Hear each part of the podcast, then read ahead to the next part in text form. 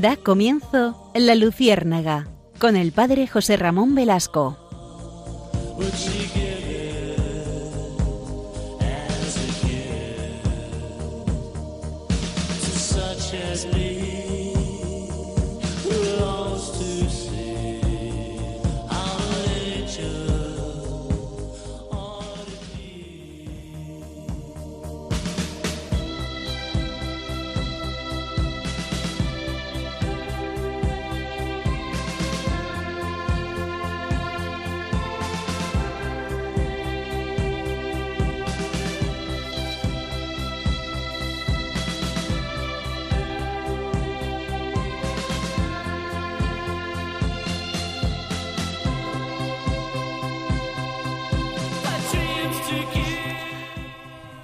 Corría el siglo V de nuestra era.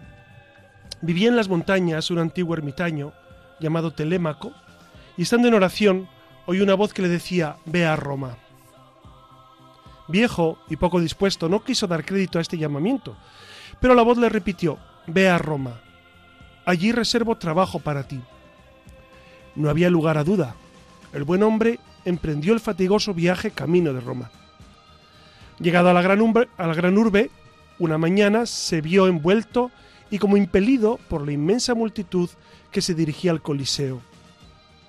Tomó asiento aquel personaje, extraño para aquella gente, inconsciente de las miradas y sonrisas burlonas que le rodeaban y atento solo al trabajo que Dios le reservaba y que sin duda alguna le daría pronto a conocer. En Roma, dos bandos de gladiadores marchan al compás, ordenadamente, sobre la arena, hasta que se colocan en sus líneas respectivas para el combate. Al darse cuenta de ello, el ermitaño entendió enseguida cuál era su trabajo y recibió coraje para hacerlo. Bajó las gradas, entró en la arena, se colocó delante y de entre las dos filas de combatientes y gritó con voz alta.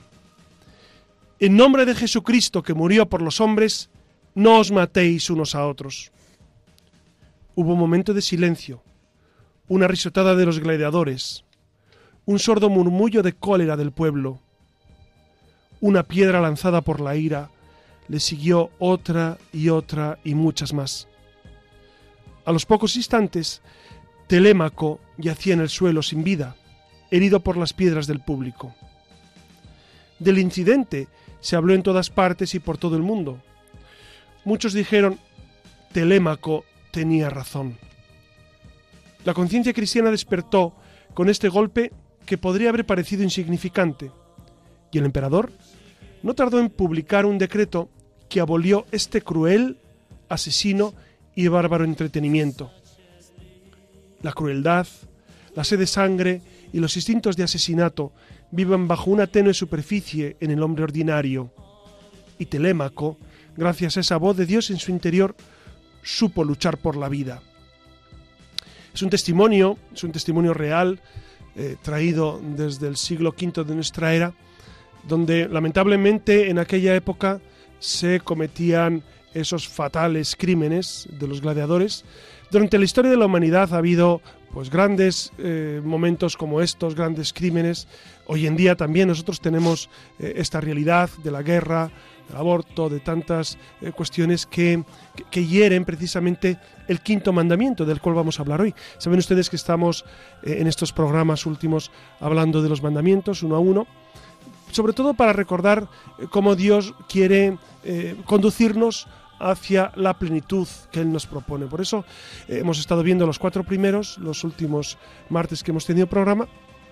Y hoy nos detenemos en este quinto mandamiento, que es no matarás, o dicho en positivo, eh, cuidarás la vida, cuidarás la vida humana que es preciosa. Buenas noches, Iria Fernández. Buenas noches. Buenas noches, Alex Gutiérrez, que desde el control nos cuida. Y si les parece, quédense con nosotros, ya verán qué programa tan interesante sobre el quinto mandamiento.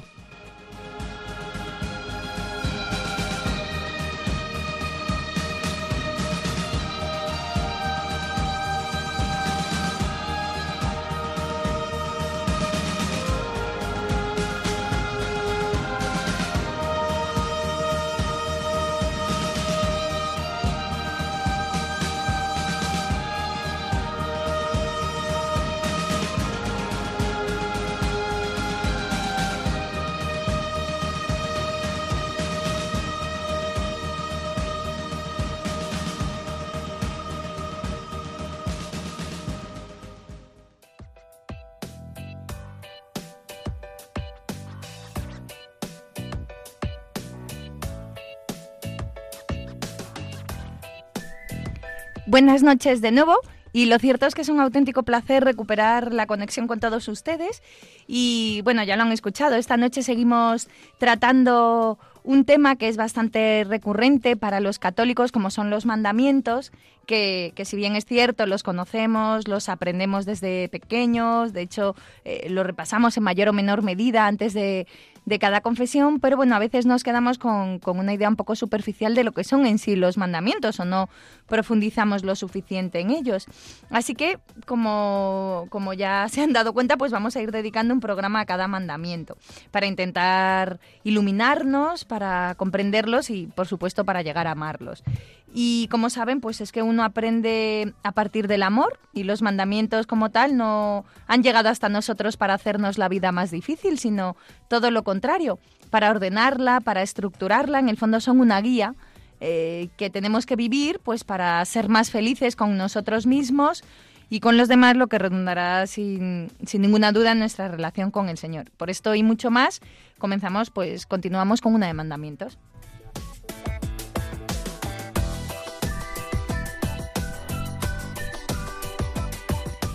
En el Antiguo Testamento Dios entregó los diez mandamientos a Moisés en el Sinaí para ayudar a su pueblo escogido a cumplir la ley divina. Jesucristo, que es la ley en, la ley evangélica, confirmó los diez mandamientos y los perfeccionó con su palabra y con su ejemplo. Los tres primeros señalan el amor a Dios y eh, fin de la persona creada y de todas las criaturas del universo y los siete restantes tienen como objeto el bien del prójimo y el bien personal que debe ser amado por Dios y, que debemos amar a Dios y también a su Creador. En definitiva, que los mandamientos, como saben, se resumen en dos, ya se lo repetimos cada programa, amar a Dios sobre todas las cosas y al prójimo como a uno mismo y más aún como Dios nos amó.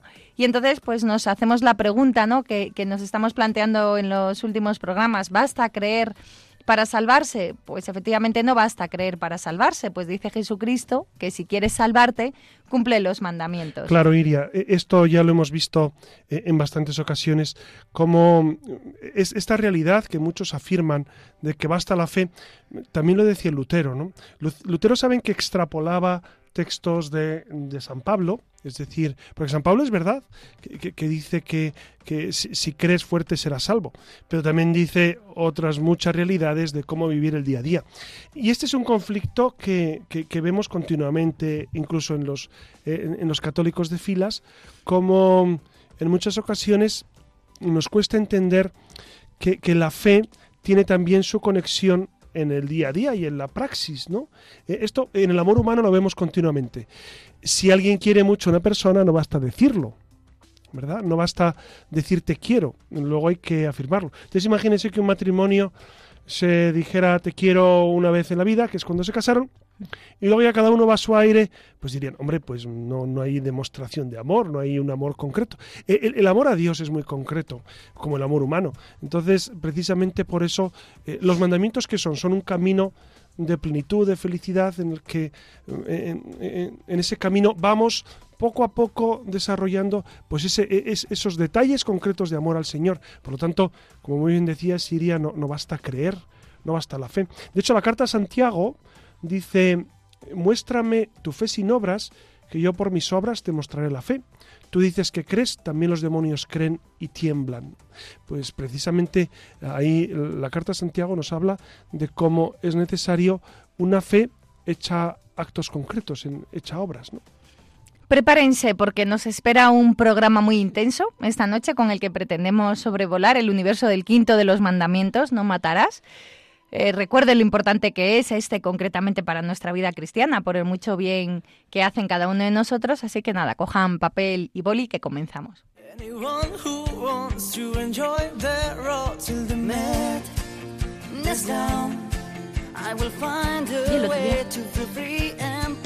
Estamos escuchando al grupo Aurin con su canción Last Night on the Eight que trata sobre todo aquello que necesitamos expresar y que por algún motivo no hemos tenido ocasión de hacer. De esto va nuestra siguiente sección.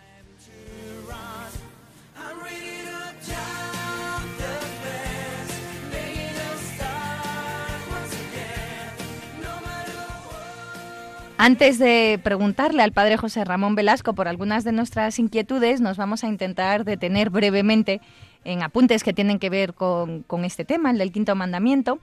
Eh, no matarás, para ver en qué consiste, para qué nos sirve, qué podemos aprender esta noche. Así que, bueno, intente, vayamos por partes. El quinto mandamiento dicta no matar, es decir, prohíbe dar muerte, golpear, herir o hacer cualquier daño al prójimo en el cuerpo, ya por sí, ya por otros, como también agraviarle con palabras injuriosas o quererle mal.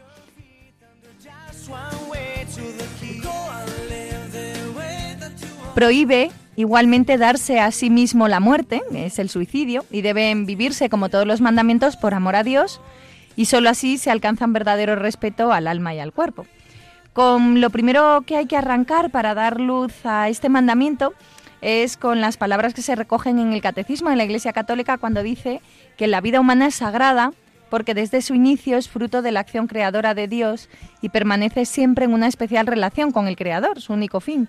Nadie en ninguna circunstancia puede atribuirse el derecho de matar de modo directo a un ser humano inocente. Claro, precisamente Iria lo has dicho fenomenal porque eh, ¿de dónde brota este quinto mandamiento y este y, este mm, consejo de Dios de preservar la vida? Pues precisamente la vida es un don de Dios y entonces nadie puede arrogarse la titularidad ni siquiera de la propia vida, porque uno dice, claro, yo no puedo eh, gestionar la vida ajena. Gestionar me refiero a, a matar a otro pero tampoco la, la, mía. Es decir, yo no puedo aniquilarme a mí mismo porque sería una gravísima ofensa a Dios que me ha hecho. Claro, yo entiendo, iría, y seguramente nuestros oyentes también, eh, ustedes dirán, ¿y si uno no tiene fe, esto lo tiene que vivir? Claro, los mandamientos brotan de la ley natural, la ley natural rige para todos. De hecho, ustedes saben que...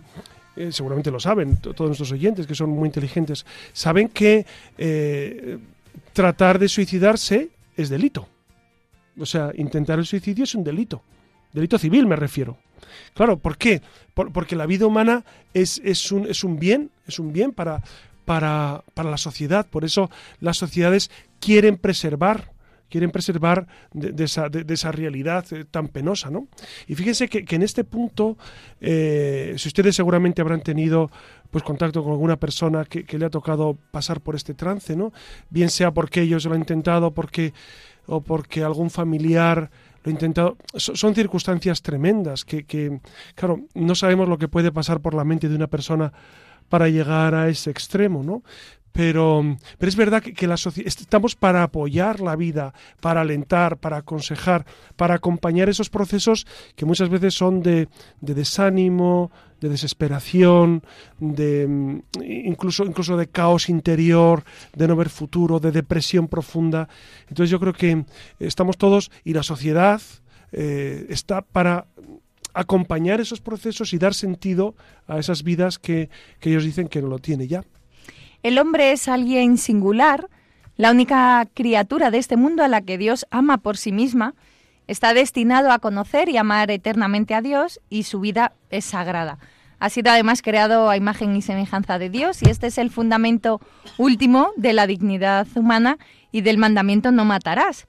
Debemos echar la vista atrás al, Génesis, donde ya Yahvé se manifiesta siempre como protector de la vida, incluso con la de Caín, después de haber matado a su hermano Abel, porque nadie debe tomarse la justicia por su mano y nadie puede abrogarse el derecho de disponer de la vida del prójimo. Claro, Iria y amigos, eh, ustedes recuerdan ese pasaje, ese pasaje tiene una, una carga eh, intensa de mm, primero del odio de Caín hacia Abel, ¿no? ¿Por qué, ¿Por qué Caín mata a Abel? Por envidia porque Caín piensa que, que, Yahvé quiere más a Abel porque, porque le da unas ofrendas mejores, etcétera. Pero luego fíjense la reacción. En cuanto Caín mata a Abel, Caín se esconde, porque su conciencia le está diciendo que ha obrado mal. Y, y Yahvé pregunta, ¿Dónde está tu hermano? Yahvé perfectamente sabía, pero quiere que Caín caiga, en la cuenta de dónde está su hermano. Esta pregunta e, es, fascinante y, rebrota continuamente en nuestra vida. Eh, ¿Dónde está tu hermano? No solamente nosotros somos Caín porque eh, seguramente eh, a nosotros no se nos puede imputar un delito de asesinato, pero en ocasiones nosotros también podemos matar al hermano quizá no ayudándole lo que debemos, O sobre todo también, eh, que de esto hablaremos en algún momento, Iria, eh, pues los pecados de, la lengua, el hablar mal de otro, el, matar la fama, pues también es un modo de matar a otro, ¿no? El quitarle la fama, el hablar mal de él, el, desprestigiarle, calumniarle, criticarle, pues todo eso también en, cierta forma es... Y Dios nos pregunta, como a Caín, ¿y dónde está tu hermano? Y nosotros les preguntamos, ¿y quién es mi hermano? Pues tu hermano es, e, e, es Abel, tu hermano es esa persona a la cual haces daño, etcétera, etcétera. Este mandamiento hace referencia a los seres humanos. Es legítimo servirse de los animales para obtener alimento, vestido y además esto es un tema controvertido en los tiempos que corren. Sí, sobre este tema ya hemos tratado en alguna ocasión, pero creo que valdrá la pena volver a tratar eh, bueno, ustedes saben que, los animales no son sujetos de derechos porque no tienen entendimiento y voluntad, pero nosotros sí tenemos deberes con ellos. Entonces, eh, aquí habría que hacer un apartado de, ¿se puede matar animales para comer? Claro, ¿se puede matar animales por sadismo? Efectivamente no, efectivamente no. Dios puso a los animales en la tierra para que estuviesen al servicio del hombre. La conveniencia de no matarlos o maltratarlos proviene del desorden que puede implicar en las pasiones humanas o de un deber de justicia. Además, no hay que olvidar que el hombre no es dueño de la creación, sino administrador, y por tanto tiene obligación de respetar y cuidar la naturaleza, eh, que además la necesita para su propia existencia y desarrollo. Claro, fíjense que eh, el Señor es dueño eh, es dueño de la creación y nosotros somos criaturas del Señor y, nos ha dejado como administradores de la creación. Por lo tanto, em, de alguna manera nosotros tenemos que rendir cuentas. De hecho, San Pablo dice, de un administrador lo que se pide es que sea fiel. Nosotros nos toca ser fieles mm, a, ese mandato de Dios. Fíjense que el Papa Francisco, en la, encíclica Laudato Si, que es una encíclica preciosa sobre el cuidado de la casa común, la casa común se refiere al mundo, habla precisamente de esto, de cómo nosotros, los cristianos, estamos especialmente comprometidos con, con la vida, Em, con, la preservación de la naturaleza, de, los animales, por supuesto, de las plantas, que son también seres vivos. Por eso, por eso este quinto mandamiento también incluye, y de hecho el Papa lo ha dicho en varias ocasiones, también incluye ese respeto y ese cariño y ese cuidado por la naturaleza, que no es de ahora, porque a veces parece como que, como que la Iglesia, no, no, no, desde, desde el inicio, desde los primeros relatos del Génesis, ya se ve la mano creadora de Dios, Jesucristo, eh, eh, Dios nuestro Señor, es apasionado de ese cuidado de la naturaleza en general, mm, por supuesto las personas, los niños, etc., pero especialmente también de animales, de plantas, él habla de los ríos del campo, de la higuera, del trigo la cizaña, etcétera, etcétera. Y también la Iglesia durante 20 siglos, no podemos olvidar, sin ir más lejos, a nuestro querido San Francisco de Asís, que es patrono precisamente de todos los que se dedican a esa sana ecología. El quinto mandamiento, como saben, dicta no matar. Condena también golpear, herir o hacer cualquier daño injusto a uno mismo y al prójimo en el cuerpo, ya por sí, ya por otros, así como agraviarle con palabras injuriosas o quererle mal. Y en este mandamiento se prohíbe igualmente darse a sí mismo la muerte, que no es otra cosa que el suicidio, que es lo que había señalado José Ramón, puesto que somos administradores y no propietarios de la vida que Dios nos ha confiado. Es que no disponemos de la vida. El suicidio contradice la inclinación natural del ser humano a conservar y perpetuar su vida es gravemente contrario al justo amor de sí mismo y ofende también al amor del prójimo porque rompe injustamente los lazos de solidaridad con las sociedades eh, familiar, nacional y humana con las que estamos obligados. Es contrario al amor de Dios, en definitiva. Entonces, preferir la propia muerte para salvar la vida de otro eh, no es suicidio, eso es importante, antes bien puede constituir un acto de extrema caridad. Claro, y, mm, como les decía antes, sobre este tema, eh, es verdad que la sociedad, fíjense, eh, con un sentido, con un sentido de mm, pues de ayudar a otros, eh, ha ocultado muchas veces esta realidad y en los periódicos se oculta, etcétera, etcétera. Bueno, es, es una praxis que, mm, que, puede tener sus consecuencias positivas, por supuesto.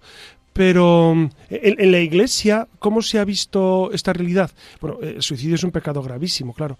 Y, y la praxis era pues eh, no solamente hablar en favor de la vida, sino al que se suicidaba, pues eh, tener unos ritos especiales con él, etcétera, etcétera.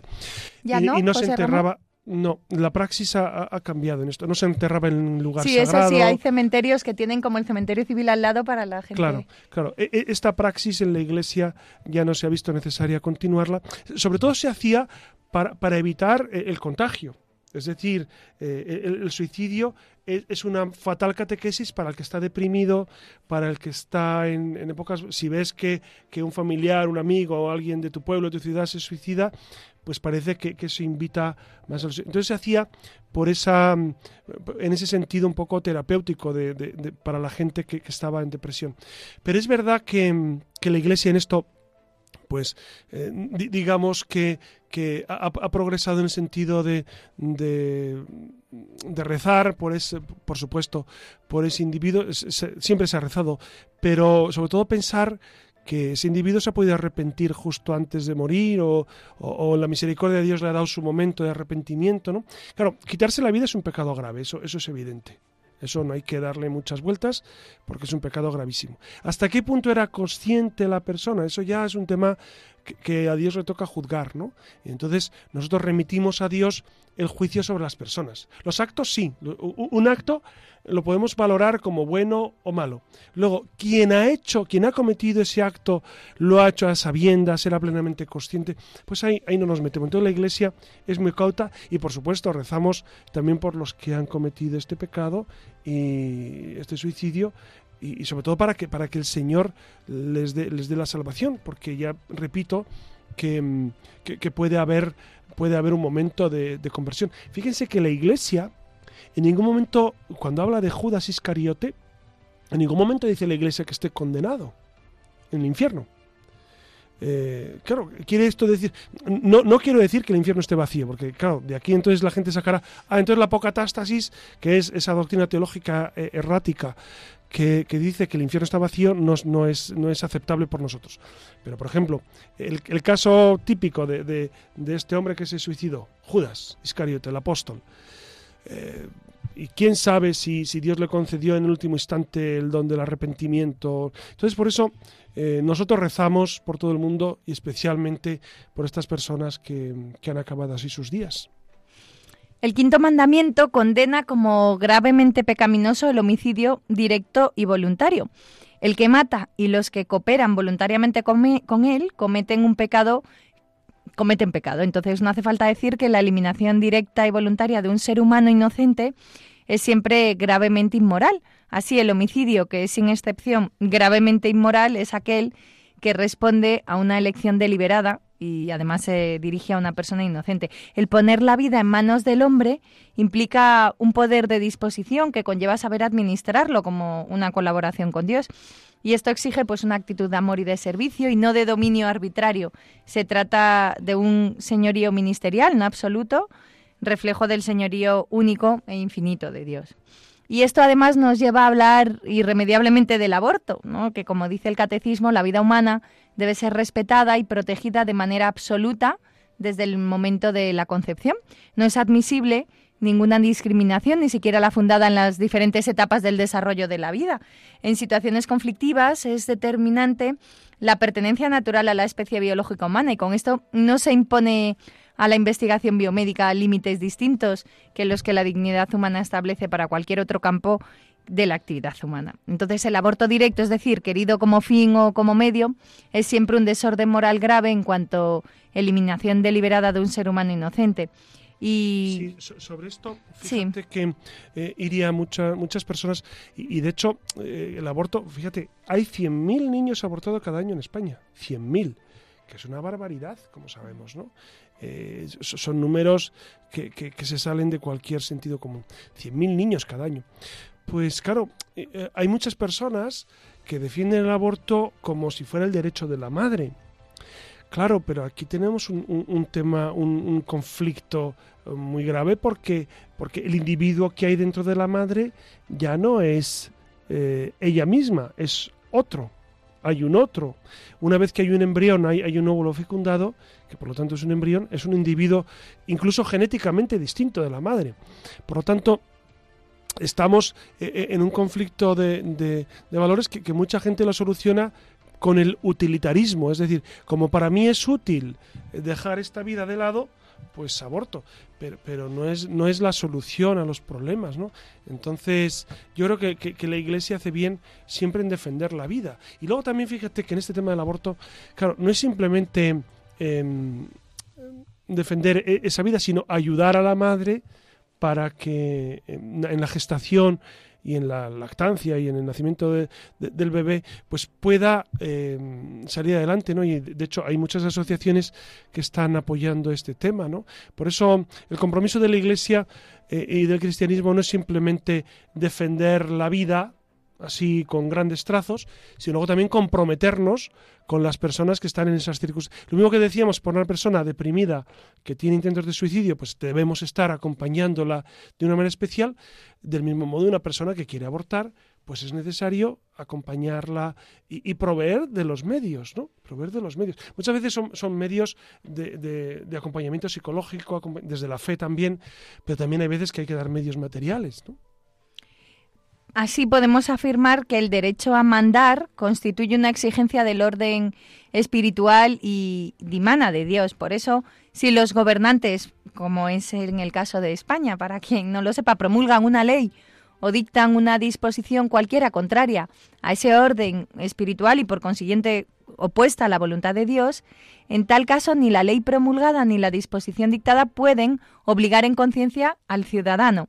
Más aún en semejante situación, la propia autoridad se desmorona por completo y se origina una inquietud espantosa. ¿no? Fíjense qué importante em, saber que podemos recurrir a esto de la objeción de conciencia, ¿no, José Ramón? Con, que ha habido mucha polémica también aquí en España, sí, Sí, de hecho, de hecho, De hecho, hubo unas declaraciones hace unos años del ministro de Justicia, fue en la época de, del presidente Zapatero, Caamaño, no sé si ustedes recordarán, mm. Caamaño dijo, en una, yo las tengo grabadas en, en mi mente y en mi eh, dijo que el, derecho a objeción de conciencia había que revisarlo y en, en, estos casos de aborto habría que, quitarlo. Claro, eso no se puede hacer. Es decir, un médico tiene derecho a, no practicar una... Solo faltaba eso, ya, ya sería lo último, ¿no? Es verdad que, que, ese derecho de objeción luego está muy... Y de esto pues podríamos preguntar a algún médico, que son los, los que más están,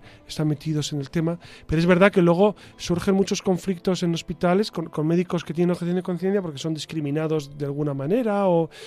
Estamos en una sociedad eh, en este sentido eh, poco, poco democrática, poco libre, poco respetuosa con los derechos, no solamente del que no ha nacido, porque los derechos de no nacido no se respetan en absoluto, sino de los médicos, de enfermeras que en teoría pueden hacer objeción de conciencia, pero en la práctica, en, alguna ocasión yo sé que han tenido algunos problemas serios. Otra cosa, ¿qué ocurre con la eutanasia? Eh, entiendan por eutanasia en sentido verdadero y propio, que es una acción o una omisión que por su naturaleza y en la intención causa la muerte con el fin de eliminar cualquier dolor. Es una grave violación de la ley de Dios en cuanto a esa eliminación deliberada y moralmente inaceptable de una persona humana. Eh, además, esta práctica, la eutanasia, conlleva, según las circunstancias, la malicia propia del suicidio, o del homicidio, ¿no? Esto lo recoge el catecismo. Se trata de una de las consecuencias gravemente contrarias a la dignidad de la persona humana, a las que puede llevar el hedonismo y la pérdida del sentido cristiano del dolor. La interrupción de tratamientos médicos peligrosos eh, o desproporcionados a los resultados puede ser legítima. Interrumpir. y, en esto, perdona, diría así, porque a mí me han preguntado, también eh, te pregunta algunas personas, ¿hasta qué punto se puede administrar eh, fármacos que, le quitan el dolor, pero también pueden quitar vida al paciente. Bueno, los médicos saben qué dosis administrar perfectamente de morfina o de opiáceos para, para paliar el dolor, que eso está por supuesto eh, permitido, pero, en las dosis medidas para eso, ¿no? Eh, el tema de la eutanasia vuelve otra vez a ponerse de moda porque parece que pues ahora se quiere recuperar esa idea de, y, de, hecho se, se motiva eh, sentimentalmente en las televisiones con algún caso eh, tremendo de, de, mm, pues eso, de, personas que se han quedado tetraplégicas, o recuerden el caso de Ramón San Pedro, que fue llevado al cine mm. en la película de Mena Barman adentro, etcétera, etcétera. Entonces, es un tema que rebrota, pero claro, la solución, y, en esto hablo en, boca de algunos médicos a los cuales eh, he leído o incluso he preguntado, porque tengo algún amigo médico, que dicen que eh, en realidad los cuidados paliativos, los avances que hay son, son, son increíblemente hermosos y que, y que, y que el sufrimiento eh, se puede paliar en gran medida. ¿no? Eh, el problema de la eutanasia es que al final nos volvemos a erigir en dueños de la vida, en dueños y señores de Y esa es la cuestión de fondo. ¿no? habría que enseñar mucho pues cómo llevar ese dolor desde la fe, desde el sentido de la vida. Y ahí está la labor de, los médicos, de enfermeras, de, los familiares, pues acompañar, acompañar a esa persona, sea anciano sea joven, porque la eutanasia se quiere aplicar en todos los estados de la vida, es, para gente ya en, fase terminal, ¿no? E, es, es, necesario de nuevo eh, favorecer el que esas personas se sientan acompañadas, se sientan aliviadas, eh, perciban que, hay un sentido para el dolor más allá del simple hecho de, ese padecimiento que, parece, es verdad que cuando hablas con un enfermo de estas características y a todos nos ha tocado, pues si, si, no ven sentido a, ese dolor, pues se pueden desesperar, se desaniman, etcétera, etcétera. Yo creo que hay que acompañar mucho a esas personas, ¿no? Y, luego los, eh, la medicina, pues es verdad que tiene su palabra. Me impresionó una vez que, que un médico me contó un médico al cual yo daba clase de filosofía, estaba en clase y me dijo que, que eh, en estos cuidados paliativos eh, ellos perciben que la gente que da sentido a su vida, sobre todo desde la fe, él, hablaba, eh, quienes viven desde la fe, al dar sentido incluso sufren menos. Entonces yo le, volví a preguntar, bueno, sufrirán lo mismo, pero dar sentido.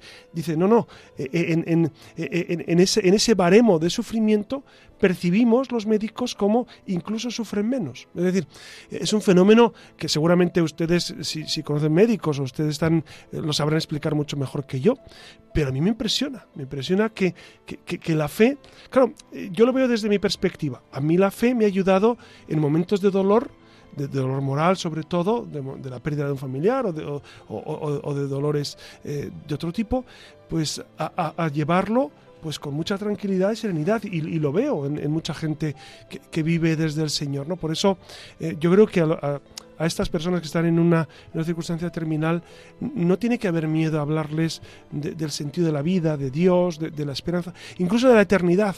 A mí me da mucha pena que, a los enfermos, incluso a la gente mayor, a los enfermos, nadie les habla del cielo.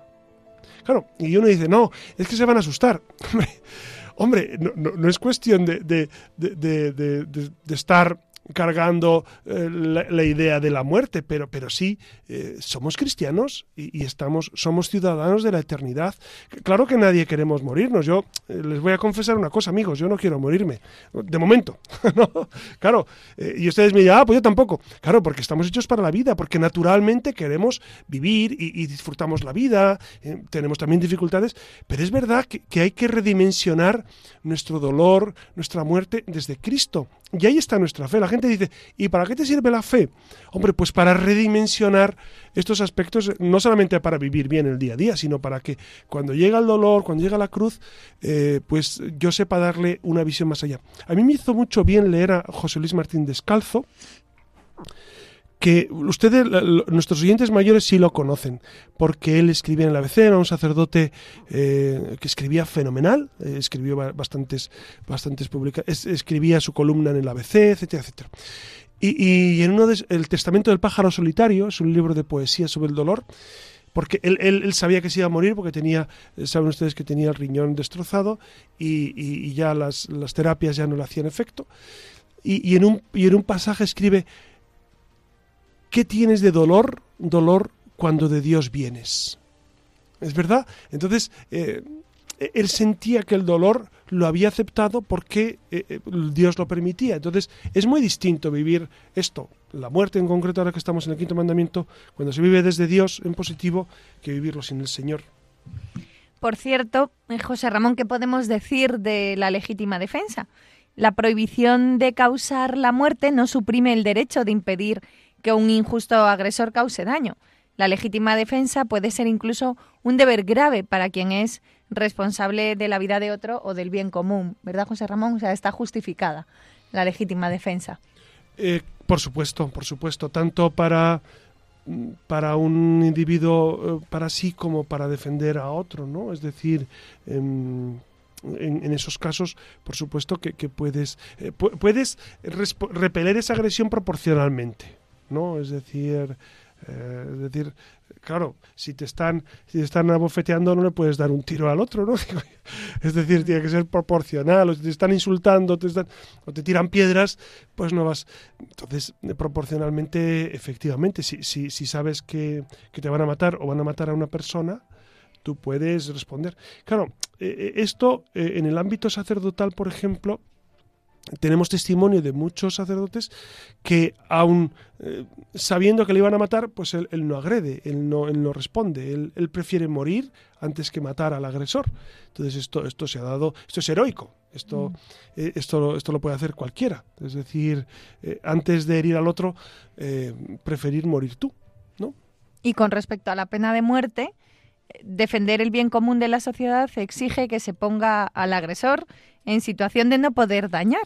Por eso la legítima autoridad puede infligir penas eh, proporcionales a la gravedad de los delitos y las penas tienen como fin compensar el desorden introducido por esa falta, preservar el orden público y la seguridad y, bueno, la enmienda del culpable. Bueno, como saben Pero ustedes, jamás aceptar la pena de muerte. la pena de muerte que, se contemplaba eh, eh, de una manera taimada y, sutil en el catecismo, el Papa Francisco ha, afirmado pues que la pena de muerte en los tiempos que corremos pues ya no tiene mucho sentido porque existe la posibilidad de, de privar de libertad a esos individuos durante mucho tiempo. Hay un sistema carcelario muy eficaz, yo creo, en muchas partes del mundo, y, la pena de muerte es una medida que mm, pues que tiene que ser superada por otras por otras mm, otras condenas, ¿no? Sobre todo privación de libertad, etcétera. Yo creo que la clave mm, tiene que ver con esto que les voy a decir a continuación, ¿no? Que la conciencia de que la dignidad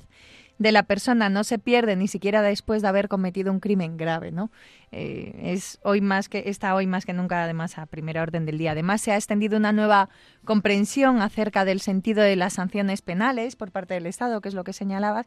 En fin, que se han implementado sistemas de detención más eficaces, eh, bueno, pensados para la defensa de los ciudadanos y al mismo tiempo, pues no le quitan al reo la posibilidad de redimirse definitivamente. Por tanto, la Iglesia enseña a la luz del Evangelio que la pena de muerte es inadmisible porque atenta contra la inviolabilidad eh, y la dignidad de la persona y se compromete con su abolición ¿no? en todo el mundo. Claro, claro. Como les digo, e, esto que estaba, estaba dicho en el catecismo de manera muy sutil, el Papa Francisco lo ha afirmado de una manera muy tajante, ¿no? que, es necesario pues, recuperar ese, ese sentido de, del respeto a la vida. ¿no? habría que hacer eh, declaraciones tan tajantes como esa, que, el Papa las hace por supuesto, pero a nivel oficial porque, porque el pueblo en general ha, recibido de muy buen grado esta afirmación del Papa en contra de la pena de muerte, pero estamos sometiendo a pena de muerte a los niños nacidos, a los ancianos en muchos lugares donde se les practica eutanasia, etcétera, etcétera. Entonces, habría que aplicar esta benevolencia en favor de la vida en muchos otros ámbitos, claro. Y antes, José Ramón, de plantearte nuestras inquietudes, vamos a terminar con algo que es un pelín más amable. En el catecismo se dice, bienaventurados los pacíficos, porque ellos serán llamados hijos de Dios. Estamos hablando de, de, una característica del espíritu de filiación divina que es ser sembradores de paz y de alegría. La paz no puede alcanzarse en la tierra sin la salvaguarda de los bienes de las personas, la libre comunicación entre los seres humanos, el respeto de la dignidad de las personas y de los pueblos, la práctica de la fraternidad, es obra de la justicia y efecto de la caridad. Eh, bueno, pues convirtámonos entonces en sembradores de paz y de amor, que, supongo que esa es la clave, ¿no? Para, para luchar contra el quinto mandamiento. Precisamente el quinto mandamiento nos invita a vivir esto. También, fíjense que otros aspectos del quinto mandamiento que, hemos tocado de soslayo, pero conviene, conviene también tener en cuenta, es... Eh, pecamos contra el quinto mandamiento si provocamos no solo la muerte, sino el deterioro de nuestro cuerpo. Por ejemplo, con el, con, el alcohol, emborrachándonos, pues pecamos contra el quinto mandamiento, o con las eh, tomando drogas, etcétera, se peca contra el quinto mandamiento. Y también algo que decíamos al inicio, Iria y, amigos, eh, también pecamos contra el quinto mandamiento cuando matamos la fama del hermano, difamamos, es decir, eh, hablamos mal de él sin más, o criticamos severamente, o calumniamos, que es decir, cosas que son equivocadas sobre él y, y le pueden hacer daño. Entonces, se peca contra el quinto mandamiento también con la lengua. Esto es, esto es importante tenerlo en cuenta, ¿no? Porque matamos la fama del hermano. Es curioso como cuando vas a confesar te dices de todos menos del quinto. No, no, no, no. También del quinto se puede, no a efectos. Sí, bueno. No de forma literal, ¿no? Pero efectivamente. Claro, y, hay personas para quienes, en realidad, eh, no sé si te pasa a ti, Eria, que, hay gente que nos dice, bueno, yo no, no robo ni mato, entonces yo no peco. Claro, hombre, pues está bien, no robar y no matar es fascinante, son dos mandamientos. Le quedan otros ocho para ver si se cumplen o no, ¿no? Pero es verdad que, que, el matar, bueno, y, hoy en día lo de matar, pues si hay 100.000 abortos, pues ya la cosa no está tan clara, ¿no? Lo de, lo de no matar. Y con respecto a esto del, no matarás, bueno, que, tiene relación con los trasplantes de órganos, ¿no? Eh, la donación de órganos para trasplante es legítima y puede ser un acto de caridad siempre y cuando sea una donación plenamente libre y gratuita. Y además respeta el orden de la justicia y la caridad. Es, es, bueno, ¿no? Porque esto aquí sí que surgen muchas dudas para los cristianos de no, no, yo no puedo donar, no me puedo enterrar.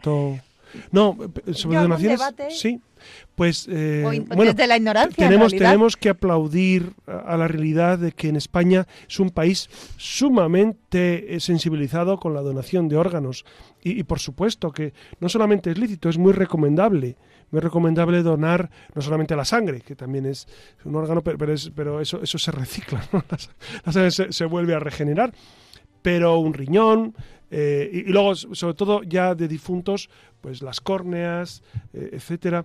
O sea, se puede trasplantar todo menos el cerebro, no estaría permitido porque ahí se albergan y las gónadas porque ahí está la, carga genética del individuo. Entonces el resto de los órganos se pueden trasplantar el corazón el corazón. Claro la gente piensa es que el corazón es el que siente no amigos no no no no. No el corazón es un músculo es una bomba. El corazón bombea y, ahí no está el alma. El alma no ocupa espacio. Entonces se puede trasplantar el corazón, los riñones, no sé si pulmones se pueden trasplantar, si, si médicamente eh, mm. eso ya se hace. Mm. Creo que sí, porque sí, los, sí se hace. Exacto. Entonces se puede trasplantar todo, todo, menos cerebro y gónadas. José Ramón, el catecismo nos dice que los cuerpos de los difuntos deben ser tratados con respeto y caridad en la fe y la esperanza de la resurrección. Enterrar a los muertos es una obra de misericordia corporal que honra a los hijos de Dios, que son templos del Espíritu Santo. ¿Qué puedes decir a nuestros oyentes a propósito del respeto a los muertos, ¿no? Ahora con el tema de las cenizas. Sí, la incineración. Bueno, la incineración de, esparcirlas por un lado, por otro, que ahora creo que la han prohibido. En España ya no se pueden esparcir. No, porque. No, bueno, pero. Porque se llenaba todo de. Sí, sí. Bueno, se sigue haciendo porque en realidad tampoco hay un control exhaustivo sobre ese tema, pero bueno. Yo recuerdo haber ido al Rocío, fui con la parroquia y en las marismas del Guadalquivir empecé a ver como una capa de, ceniza y yo, claro, yo no, sabía y le pregunté a un lugareño, digo, ¿qué pasa? Aquí hay mucho viento y dice, no, no, son cenizas de difuntos, digo, anda y estaban encima de las marismas, encima del agua, haciendo una capa ahí. Es, muy, muy, muy tétrico. No, miren, eh, la iglesia, por supuesto, recomienda la inhumación. Inhumación es enterrar, enterrar los cadáveres, como Cristo nuestro Señor que fue enterrado. Pero permite la incineración por motivos eh, fundamentalmente económicos, es decir, si una familia no tiene para para inhumar. Por ejemplo, inhumar, les voy a dar un dato así que a lo mejor resulta jocoso, porque yo me dedico a, oír mucho a tanatorios, porque es, mi misión también acompañar en esos casos. Eh, inhumar cuesta más o menos 6.000 euros. 6.000, 6.500, porque tienes que, tienes que eh, alquilar, si me permiten la palabra, una tumba. Es, eh, entonces, normalmente es por 10 años, se tienen 10 años los cadáveres, etc. Eh, e, esto esto son, son cosas que yo he, eh, escuchado, pero quizá ustedes tengan mayor información. en cambio, incinerar cuesta como mucho 3.000 euros. Entonces, la diferencia es, es, clara. Entonces, mucha gente, por la cuestión económica, pues prefiere incinerar. Claro, una vez que usted tiene las cenizas, se les debe eh, un respeto a esas cenizas. Son cenizas del difunto. Entonces, eh, es, eh, es imprescindible pues llevarlas a un osario, a un columbario, donde permitan pues tener esa dignidad eh, y ese recuerdo a nuestros seres queridos, ¿no? No son para tirar al monte o tirar al aire o cosas de estas que, que indica poco respeto. Ya, sé que, que, hay gente que piensa que, no es ninguna falta de respeto, pero, pero dense cuenta que, ese cuerpo ha sido templo del espíritu, ¿no? Entonces yo creo que, hay que conservar ese respeto al templo que fue el cuerpo. Lo vamos a dejar aquí ya por esta noche, que seguro que tendrá más interrogantes, pero bueno, con esto tendrán suficiente para ir rememorando y, repensando eh, sobre el quinto mandamiento. Recuerden que les esperamos en la red, que tenemos un correo electrónico, la para que nos dejen algún comentario, una propuesta, algún matiz, alguna matización que tengan que hacernos, que seguro que no serán pocas. Así que, bueno, recuerden que les esperamos en la red.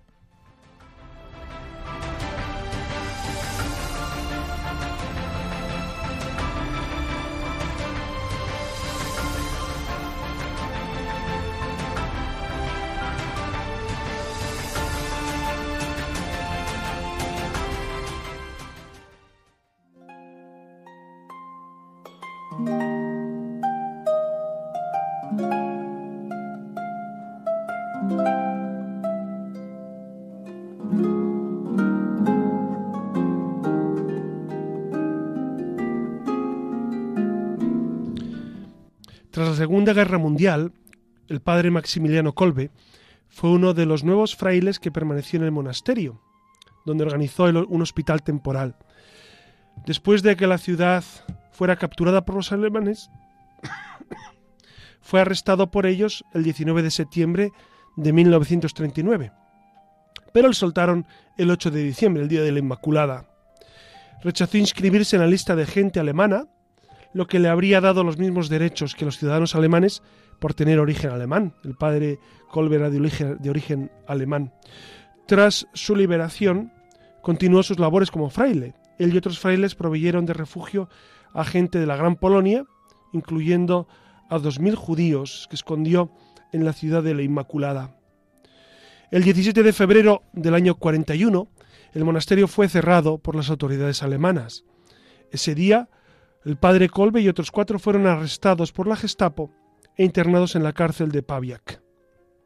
Y el 28 de mayo fue transferido a Auschwitz. Como el prisionero 16.670.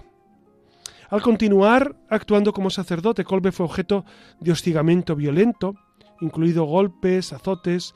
Una vez pudo ser librado, pudo ser llevado con subterfugios a un hospital penitenciario por reclusos amigos.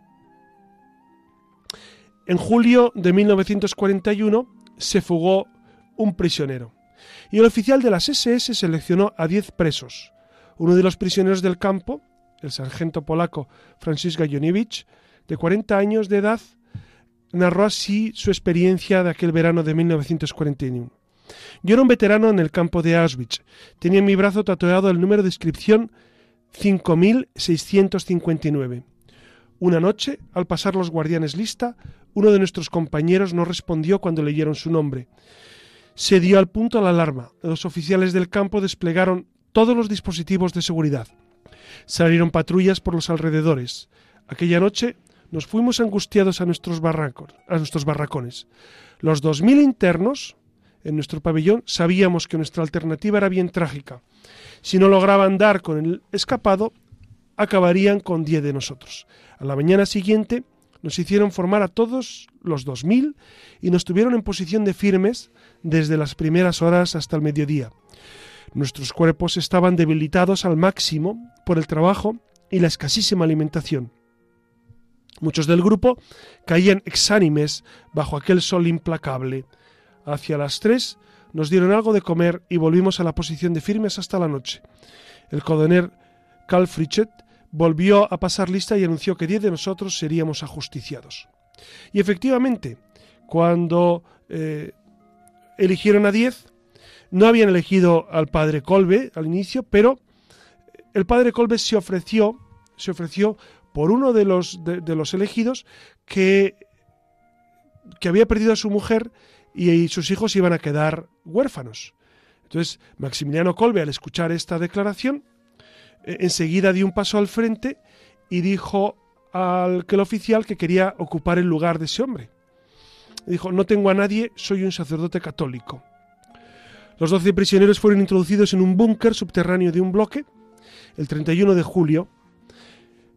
El ayudante del carcelero del búnker dijo que durante aquel tiempo el padre Colbe guiaba a los prisioneros en la oración, rezaban el rosario y cantaban a la Virgen María. Cuando vigilaban el búnker, encontraban siempre en medio a Colbe de rodillas o de pie. Después de estar privados de agua y comida durante dos semanas, solo Colbe seguía vivo. Los guardias querían vaciar el búnker, de modo que asesinaron a Colbe con una inyección de ácido fénico el 14 de agosto. Los cuerpos fueron incinerados en el crematorio del campo el día siguiente, el 15 de agosto, día de, la Asunción de María. Esta historia que, eh, que, hemos traído a colación del padre Colbe, creo que es un buen final para este capítulo de eh, El no matarás, ¿no? No solamente por, por, el crimen horrible que suponen las guerras o el exterminio de un hermano, sino también por el, el, gran don de ofrecer la vida. Cristo dice, nadie tiene amor más grande que quien da la vida. Claro, ante el no matarás está el yo doy mi vida por los demás. Fíjense qué ejemplo tan fascinante el del Padre Colbe y de tantos mártires que ha habido en la historia de la Iglesia, que han preferido morir antes que odiar, morir antes que renunciar a Jesucristo, morir antes que, eh, pues, de alguna manera eh, hacer daño a otro. Estos son testimonios que nos tienen que llenar el corazón de esperanza. Y, ante la formulación del quinto mandamiento, no matarás, eh, tenemos que tener en cuenta esa formulación positiva que es me comprometo a dar vida, a ser vida para el mundo. Buenas noches, Iria Fernández. Buenas noches. Buenas noches, Alex Gutiérrez y buenas noches a todos ustedes. Les ha hablado su amigo José Ramón Velasco.